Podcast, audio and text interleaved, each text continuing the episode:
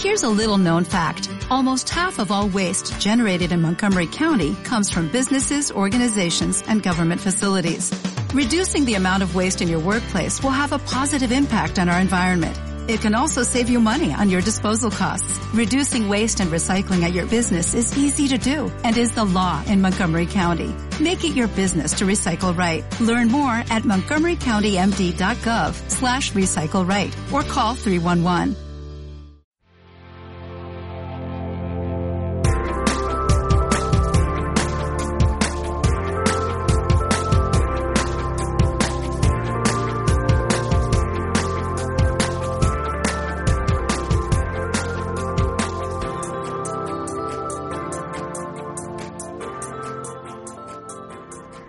Hola familia, bienvenidos a un nuevo episodio de Radio Españolizarte, tu podcast para aprender español avanzado.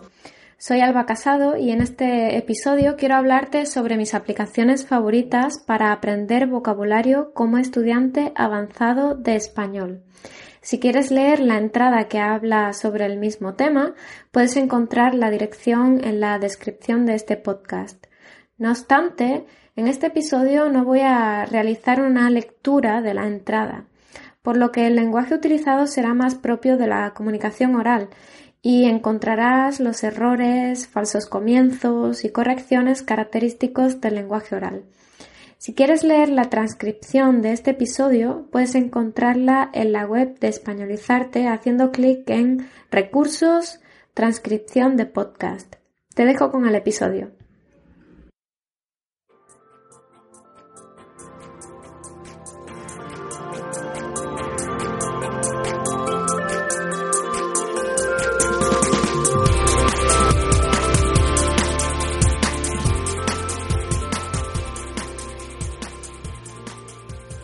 Bueno, pues como ya he dicho, eh, en este episodio quiero hablarte sobre mis aplicaciones favoritas para aprender y memorizar vocabulario como estudiante de nivel avanzado.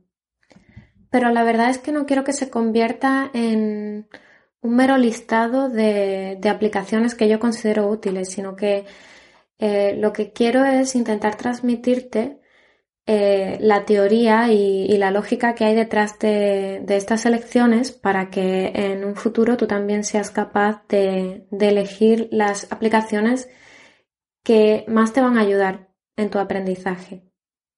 Entonces, antes de, empezar a decirte simplemente cuáles son las aplicaciones que yo considero más útiles para esta etapa, eh, quiero hablarte un poco sobre cómo funciona el aprendizaje de un idioma en general y el, aprendizaje de, vocabulario en particular. Como ya probablemente sabes, la gramática sirve para estructurar el lenguaje y el vocabulario sería más bien eh, como los componentes de, este lenguaje. Vamos a pensar, por ejemplo, en una casa, ¿no? Imagínate que queremos construir una casa y tenemos, por un lado, los materiales, pero también necesitamos unos planos y una serie de pasos para construir la casa. Está claro que sin los planos lo que salga eh, puede ser algo más o menos parecido a una casa. Pero sin los materiales no hay casa en absoluto. Esto es un poco lo que pasa con el lenguaje. Sin gramática o sin una buena gramática puedes comunicar algo más o menos parecido a lo que necesitas transmitir, pero sin vocabulario no hay mensaje en absoluto. De todas formas, eh, no pienses que la diferencia entre la gramática y el vocabulario está así de clara, porque en muchos casos no lo está. Lo que tradicionalmente se ha estudiado como gramática en las aulas podría no serlo tanto si tenemos en cuenta una perspectiva eh, cognitiva o psicológica del lenguaje. En este sentido me gusta mucho el enfoque léxico porque entiende que los hablantes construyen el lenguaje no juntando palabras sueltas en función de unas reglas gramaticales que, hemos aprendido, eh, sino recurriendo a bloques prefabricados con un significado ya predefinido. Evidentemente la, gramática sigue estando ahí, las reglas siguen estando ahí, pero eh, para construir el lenguaje solemos recurrir más a bloques predefinidos y no a palabras sueltas. Eso hace que, por supuesto, el lenguaje sea más fluido y no nos quedemos pensando cada palabra. Imagínate que, que, como hablante nativa me encuentro en la siguiente situación. Voy por la calle y me encuentro a mi primo pequeño después de mucho tiempo sin verlo. Y me parece que ha crecido muchísimo. ¿Crees que en mi línea de pensamiento eh, voy a escoger las palabras primero y después poner la gramática? Es decir, ordenar las palabras en función de la gramática. Por ejemplo, ¿no? Elijo la palabra que para dar énfasis, alto para transmitir el significado que quiero y ahora tengo que escoger entre ser y estar, según su uso. Para construir, para acabar diciendo, ¿qué alto estás? Bueno, no. La verdad es que mm, yo he aprendido esa expresión como un conjunto en un determinado contexto. ¿Qué alto estás? Y no confundo esta expresión con qué alto es porque aprendí desde pequeña que como conjunto hacen referencia a realidades distintas, funcionan como un todo. Y a partir de ahí sí que puedo generalizar estas expresiones a, otros contextos parecidos y, además mm, generalizar unas reglas, ¿no? Pero lo cierto es que lo aprendo como un todo. Y esto es un poco lo que quiero que tengas en cuenta a la hora de estudiar el vocabulario y la gramática también en muchos casos, ¿no? como es el caso del serie estar, eh, que funciona más como vocabulario porque tiene un significado en sí mismo. Teniendo en cuenta esto, mm, no creo que quieras aprender vocabulario sin un contexto. Esto quiere decir que eh, vayas desterrando las aplicaciones que consisten simplemente en una lista estas típicas aplicaciones que vienen como un listado de palabras organizado por temas o niveles y que frecuentemente se acompañan con la traducción o a veces imágenes, aunque claro, en estos niveles ya no es tan fácil encontrar imágenes porque los conceptos a los que se hace referencia son un poquito más abstractos y no tan concretos. Y si tienes suerte, vendrán con, ejemplos de uso del lenguaje. Pero bueno, el caso es que utilizando estas aplicaciones vas a estar aprendiendo vocabulario sin tener en cuenta el contexto. Y realmente el contexto es algo imprescindible para aprender vocabulario de forma efectiva. Se me ocurre que como recurso de consulta podrían resultar útiles pero la verdad es que lo mejor es que recurras a un buen diccionario para, esta tarea. Quería dejar claro este punto porque quiero que entiendas en qué he basado mi elección de, las aplicaciones y también porque voy a hacer algunos comentarios relacionados en, en algunas de las aplicaciones concretamente. Bueno, el segundo punto tiene mucho que ver con mi propia historia de aprendizaje de idiomas y es que eh, yo siempre he pensado que tenía muy, muy mala memoria. Y la verdad es que olvido el vocabulario con bastante facilidad. Esto no solo me pasa con, con otros idiomas, sino que también me pasa en, mi propio idioma, que a veces me, me cuesta recordar ciertas palabras y es algo bastante molesto. Eh, y no solo con, palabras, sino con etiquetas. Y con etiquetas me refiero también a los nombres de las personas. Ahora sé que en parte es un problema de atención, con lo cual intento prestar más atención, dedicarle más atención a esa primera aparición de, de, un, de una nueva etiqueta, ¿no? ya sea porque esté estudiando un idioma, porque esté estudiando una mm, asignatura nueva, por así decirlo, o, simplemente refiriéndose al nombre de personas, ¿no? El caso es que un primer paso hacia recordar la nueva información es prestar suficiente atención. Y esto puede parecer una obviedad, pero no lo es tanto para algunas personas. Por lo menos no, no, no lo era para mí. Yo no estaba prestando atención consciente, no me sale de forma tan natural como otras personas Y ahí está parte de mi problema y, no sé, te lo cuento por si te resulta útil porque pueda ser también parte de tu problema si crees que te cuesta recordar vocabulario. Pero es que también cuando ya conocía bastante bien una palabra y la reconocía perfectamente en el, en el discurso o en textos escritos, eh, no era capaz de utilizar esa misma palabra en mi, en mi propio discurso. Y esto daba lugar a ese fenómeno de tenerlo en la punta de la lengua, porque es algo que sabes que en tu fuero interno sabes que conoces esa palabra y, que la tienes en algún lugar de tu cabeza, pero no eres capaz de recuperarla y traerla a tu discurso. Esto cuando te ocurre en un nivel inicial o intermedio bajo, lo que va a producir es una interrupción de, de la comunicación, porque no puedes acceder a la palabra que, que, necesitas para continuar el mensaje. Y probablemente recurras a otros recursos como los gestos, preguntar, en fin. Sin embargo, ¿qué es lo que ocurre en los niveles intermedio avanzados?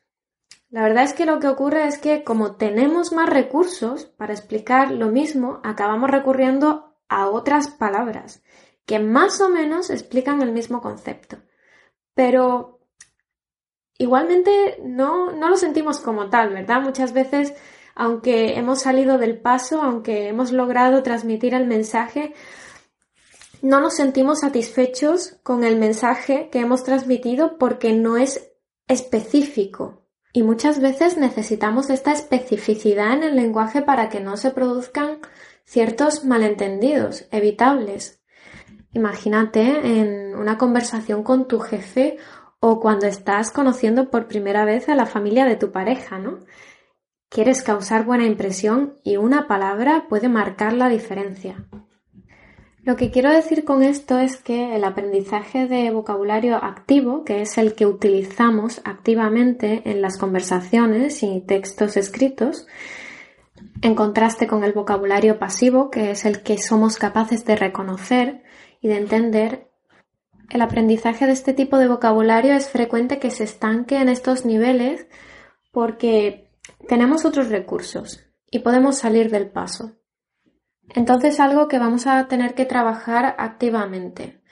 Eh, y lo digo porque me he pasado muchos años aprendiendo mucho vocabulario de forma pasiva y sintiendo que no transfería esos conocimientos a mi vocabulario activo, es decir, no era capaz de utilizarlo, precisamente porque no estaba haciendo un esfuerzo por transferirlo.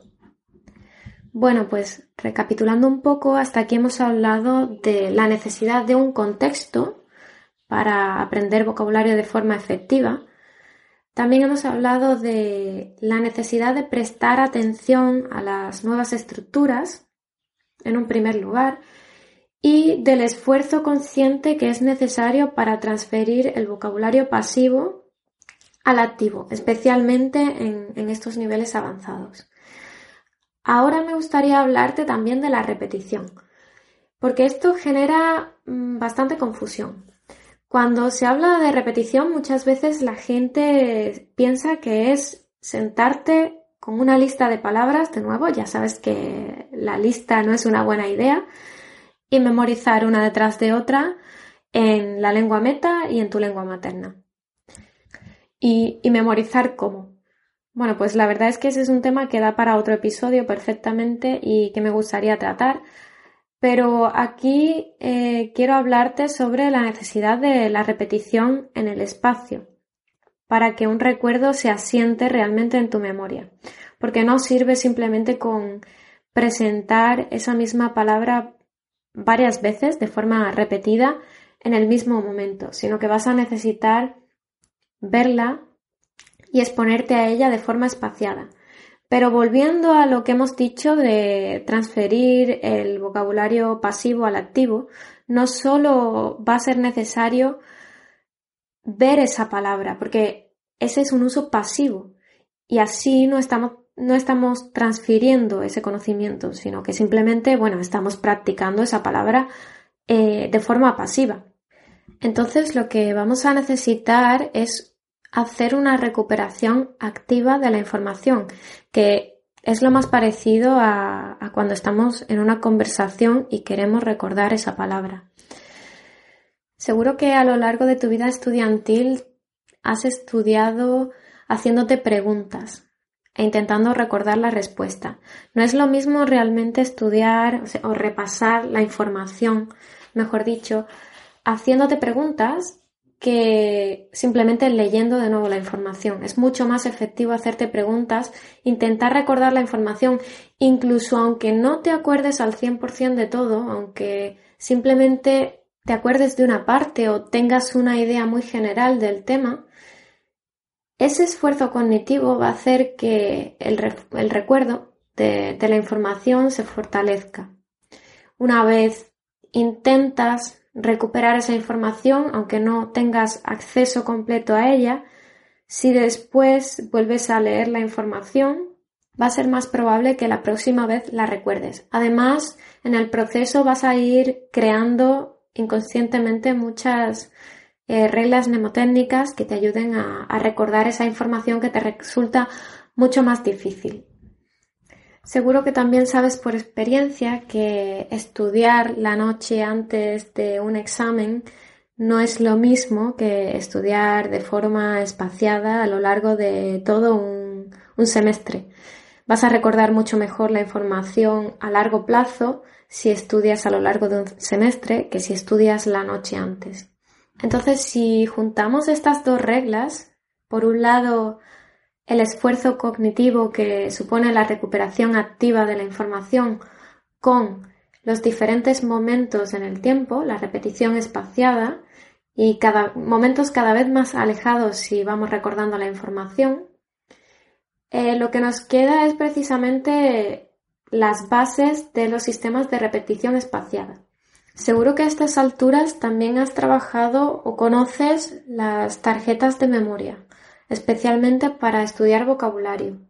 Aunque puedes crear un sistema de repetición espaciada con tarjetas de memoria de forma manual, ahora existen muchos programas que te facilitan esta tarea. Un problema con las tarjetas de memoria suele ser que se asocian con el estudio mediante traducción, como mucho mediante imágenes, es decir, o bien tienes la palabra en la lengua meta y en, en tu lengua materna, o bien tienes la palabra en la lengua meta con una imagen. No es que vaya a criticar este método, porque la verdad es que muchas veces la solución más fácil en, en, estos casos es la más efectiva y realmente para muchos conceptos esto es lo, lo más efectivo, pero no siempre, porque ya seguro que sabes que la traducción depende mucho del contexto en el que se dé la comunicación y de nuevo, el contexto va a ser muy importante para elegir una traducción. Por tanto, un mismo concepto va a tener múltiples traducciones en función de la situación en la que estemos. Resumiendo, quiero que al plantearte el estudio de vocabulario tengas en cuenta el contexto la existencia de bloques léxicos o conjuntos de palabras prefabricados, la atención al elemento que queremos recordar, el esfuerzo de recuperación que tenemos que hacer para construir el vocabulario activo, la importancia de la repetición espaciada y que para cada elemento que queramos recordar será mejor utilizar un método u otro, es decir, con traducción, con imágenes o completando una frase, por ejemplo.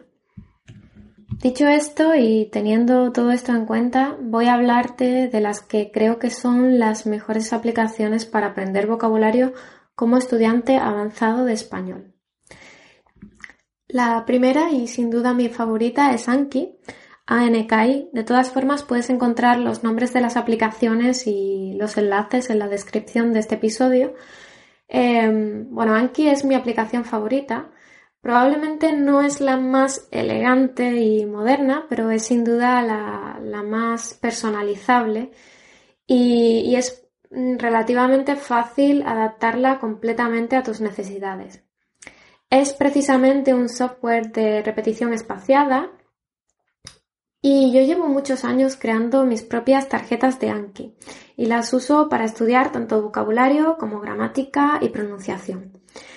La mayoría de la gente se queda solo con las tarjetas básicas que, de las que ya hemos hablado, que son las típicas en las que añades la traducción y, el concepto en la lengua meta o como mucho una imagen. Pero la verdad es que Anki te ofrece un mundo de posibilidades y y esto, esto de crear tarjetas tan básicas lo puedes hacer con otras aplicaciones y algunas incluso lo hacen automáticamente por ti. Entonces no tiene mucho sentido utilizar Anki solo para este tipo de, tareas, ¿no? Para, para crear tarjetas tan básicas. Una de estas aplicaciones que crea automáticamente las tarjetas por ti es Readlang, que es la siguiente de la que vamos a hablar y por eso no te recomiendo que utilices Anki para crear tarjetas tan básicas. Desafortunadamente, la magia de Anki también se encuentra en su complejidad, pero para mí merece bastante la pena. Lo cierto es que no es muy fácil crear este tipo de tarjetas y, realmente puedes encontrar un manual, pero Vas a tener que explorar mucho por ti mismo y descargarte otras tarjetas, otros mazos de otras personas para entender realmente cómo funciona Anki y cómo puedes personalizarlo. De todas formas, en el futuro me gustaría crear precisamente un manual más práctico de Anki para que lo utilices eh, para la creación de este tipo de tarjetas más complejas. Bueno, ¿y cómo puedes utilizar Anki para el estudio de vocabulario como estudiante avanzado de español? Seguro que ya tienes bastante contacto con el idioma por el nivel en el que estás y si no lo tienes todavía, te recomiendo que crees para ti un contexto de inmersión en la lengua. No hace falta que estés en un país hispanohablante para crear este contexto y lo puedes hacer desde tu país o desde donde sea. Simplemente intenta exponerte a la lengua lo máximo posible. Pero bueno, teniendo en cuenta que ya tienes una exposición adecuada a la lengua, seguro que van a ir surgiendo muchas palabras y muchos conceptos nuevos. Ya tenemos aquí el primero de los elementos que dijimos que íbamos a tener en cuenta a la hora de estudiar el vocabulario, que es el contexto. Lo segundo que tenemos que tener en cuenta es la atención. Tenemos que prestar atención a esos elementos nuevos. Esto no es tan fácil, ¿eh? tenemos que hacerlo de forma consciente. Eh, ¿Y atención a qué? Pues, como hemos dicho, no a palabras sueltas, sino a conjuntos de palabras. Y esto es importante porque en estos niveles ya conoces mucho vocabulario y al estar exponiéndote a, la lengua de forma natural muchas veces das por hecho que sabes ciertas cosas, pero a la hora de utilizarlas ya no las tienes tan claras, ¿no? Como por ejemplo la diferencia entre recordar, acordarse de. Eh, ese de es necesario y muchas veces no prestamos la suficiente atención cuando nos lo encontramos. Así que recuerda prestar atención a los bloques léxicos, a los conjuntos prefabricados. También podemos estar frente a una expresión que puede resultar muy útil, que siempre se dice igual o parecido, y que como entiendes perfectamente no le prestas la suficiente atención como para recordarla en el momento de, expresarla. Y cuando quieres decir algo así, pues recurres a una traducción literal de, lo que dirías en tu lengua materna y esto no suele funcionar tan bien. Bueno, una vez tenemos la aparición de las palabras en un contexto y la atención, Vamos a tener que anotar esas nuevas expresiones porque Anki no lo hace de forma automática y, muchas veces sería imposible, ¿no? En el caso de, conversaciones reales o, en el caso de material oral simplemente. Entonces, apuntamos esas nuevas expresiones. Si tienes la aplicación en el móvil, puedes crear directamente una tarjeta de, de Anki en el momento en el que escuches o leas esa nueva expresión pero también puedes anotarlas en, un blog de notas y estudiarlas posteriormente en, tu momento de, estudio, ¿no? Que es normalmente lo que yo hago, a no ser que sea algo muy simple que requiera una tarjeta más fácil de crear, entonces ya sí que lo hago mm, directamente en Anki. Una vez creada la tarjeta, ya de todo lo demás se va a encargar Anki, aunque también te digo que vas a tener que encontrar el momento para repasar el vocabulario.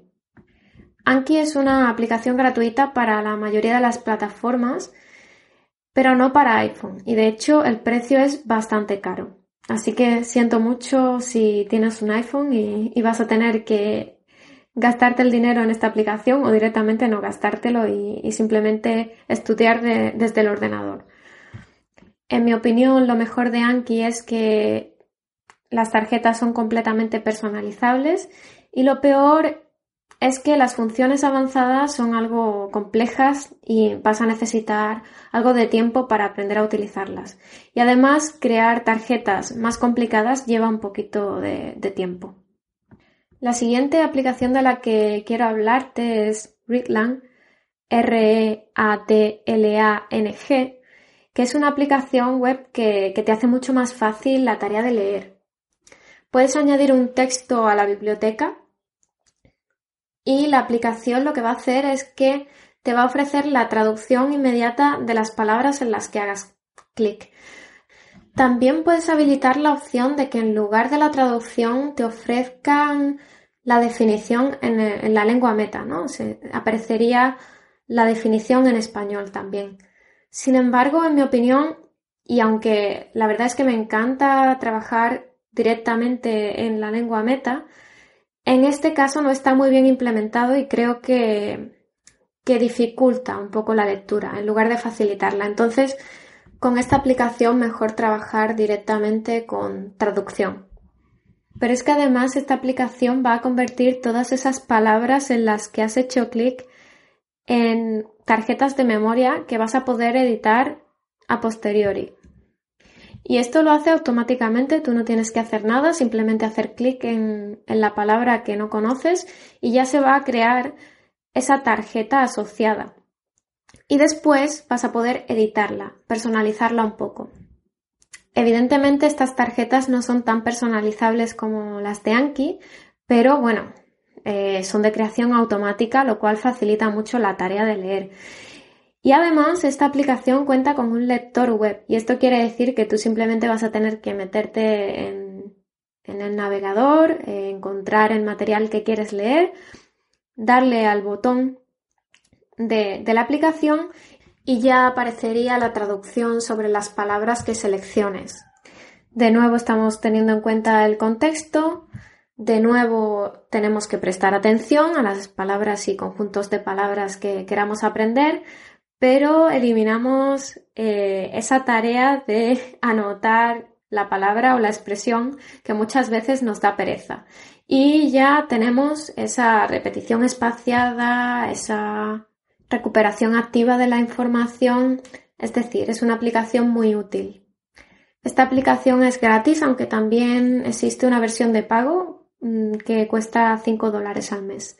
Lo mejor desde mi punto de vista es que las tarjetas se crean automáticamente y estás aprendiendo en contexto y lo peor es que no tiene tantas opciones de personalización.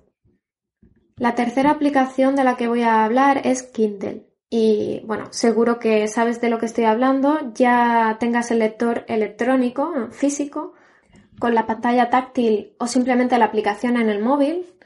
Eh, Kindle te ofrece la posibilidad de hacer clic sobre una palabra y acceder al diccionario, ya sea monolingüe o bilingüe. También te ofrece la posibilidad de crear tarjetas de memoria con palabras o expresiones señaladas, pero no son muy personalizables y son bastante básicas. Si Kindle está en esta lista es porque todavía no he encontrado una manera más fácil y cómoda de leer libros y estudiar el nuevo vocabulario al mismo tiempo. Para leer en el navegador me quedo con Readlang. El precio de la aplicación es gratuito aunque tienes que comprar cada libro. También tienes libros gratis disponibles en la tienda Kindle. Lo mejor es la amplia biblioteca que tiene y que te permite aprender en contexto. Y para mí es un contexto que me motiva bastante porque son libros que yo he elegido. No los he elegido para aprender vocabulario, sino que estoy aprendiendo vocabulario de forma indirecta, lo peor es que las tarjetas son demasiado simples y no tiene muchas opciones de personalización. La siguiente aplicación de la que quiero hablarte es LinkQ, eh, L-I-N-G-Q. Esta es una aplicación muy interesante, un poquito diferente. Puedes encontrar contenido creado por otros o puedes subir tus propios contenidos, tus propios textos. La aplicación te permite subir un texto y un archivo de audio para que leas y escuches al mismo tiempo. Al principio eh, te van marcando todas las palabras en azul y tú tienes que ir pulsando sobre las palabras para que cambien de color a amarillo. Y esta es la marca de las palabras que no conoces o estás aprendiendo. A medida que vayas leyendo, las palabras que no cambiaste de azul a amarillo perderán, perderán completamente el color azul y aparecerán sin resaltado, en texto normal. Esto quiere decir que cuando hayas leído bastante, solo aparecerán en azul las palabras potencialmente desconocidas. Esto es muy valioso desde el punto de vista de la atención. Recuerda que, que, ya hemos hablado de que normalmente lo que tienes que hacer es un esfuerzo consciente y esta aplicación te está ofreciendo ese trabajo, te está haciendo ese trabajo por ti. Entonces, las palabras que no has marcado anteriormente no van a aparecer resaltadas, pero las palabras potencialmente desconocidas o potencialmente difíciles sí que van a aparecer resaltadas. Así que el esfuerzo solo tendrás que hacerlo al principio. Puedes crearte una cuenta de forma gratuita y vas a tener hasta 20 link gratis. Estos son palabras o conjuntos de palabras. Puedes conseguir más recomendando la aplicación a un amigo o pagando por la versión ilimitada que cuesta 10 dólares al mes. Lo mejor de esta aplicación es que puedes leer y escuchar al mismo tiempo, que resalta las palabras nuevas y potencialmente desconocidas, que en las tarjetas que se crean también se guarda el contexto en el que apareció la palabra y que permite guardar conjuntos de palabras o frases, no solo palabras aisladas. Lo peor es que las tarjetas no son muy personalizables. La versión gratuita es demasiado limitada y el audio no se coordina automáticamente con el texto. Por último, también quiero hablarte de dos aplicaciones que son muy parecidas, aunque tienen algunas diferencias, que son Lingobytes y Bilingwap. Son aplicaciones eh, muy, muy, muy parecidas y ambas te ofrecen textos adaptados con una versión en el idioma objetivo y otra en inglés. En el caso de Bilingüe también te ofrecen otros idiomas. Puedes encontrar una descripción más detallada de las diferencias y similitudes de, estas aplicaciones en la entrada que habla sobre este mismo tema en la web de Españolizarte pero en general son aplicaciones que te ofrecen el vocabulario en contexto y adaptado a un determinado nivel. Y además en historias bastante interesantes. No son las mejores aplicaciones para memorizar vocabulario, pero son muy útiles para aprender vocabulario adaptado a un nivel. Además, si tienes la aplicación de Anki instalada en tu móvil, puedes crear tus tarjetas de forma manual. Puedes descargar estas aplicaciones de forma gratuita, aunque también existe una versión de pago. Y lo mejor es que puedes leer y escuchar al mismo tiempo de forma coordinada y que el contenido está nivelado. Y lo peor es que no permite crear tarjetas de vocabulario ni tampoco subir contenido propio. Bueno, pues estas son mis aplicaciones favoritas para estudiar vocabulario como estudiante avanzado y me encantaría conocer las que utilizas tú en tu día a día y si cumplen con, con los elementos que hemos comentado anteriormente o, o si los cumplen parcialmente como algunas de, de las que yo he mencionado. Nada más, espero que esta lista te sirva para encontrar una aplicación adecuada para ti y que cubra tus necesidades. Ya sabes que vas a poder encontrar la transcripción de este episodio en la página web de Españolizarte. Eh, si haces clic en recursos, transcripción de podcast, Ahí voy a ir subiendo la transcripción de todos los podcasts que no sean la lectura de, una entrada. Ya sabes que puedes encontrarnos en Facebook, en la página de Españolizarte, y también puedes unirte a la comunidad de aprendizaje de español Familia Españolizarte. Que tengas una buena semana y feliz año nuevo.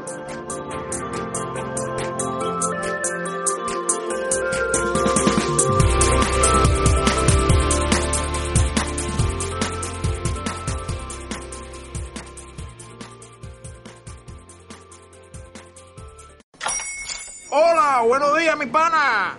Buenos días, bienvenido a Sherwin Williams. ¡Ey! ¿Qué onda, compadre? ¿Qué onda? Ya tengo lista la pintura que ordenaste en el ProPlus app. Con más de 6.000 representantes en nuestras tiendas listos para atenderte en tu idioma y beneficios para contratistas que encontrarás en aliadopro.com. En Sherwin Williams somos el aliado del PRO.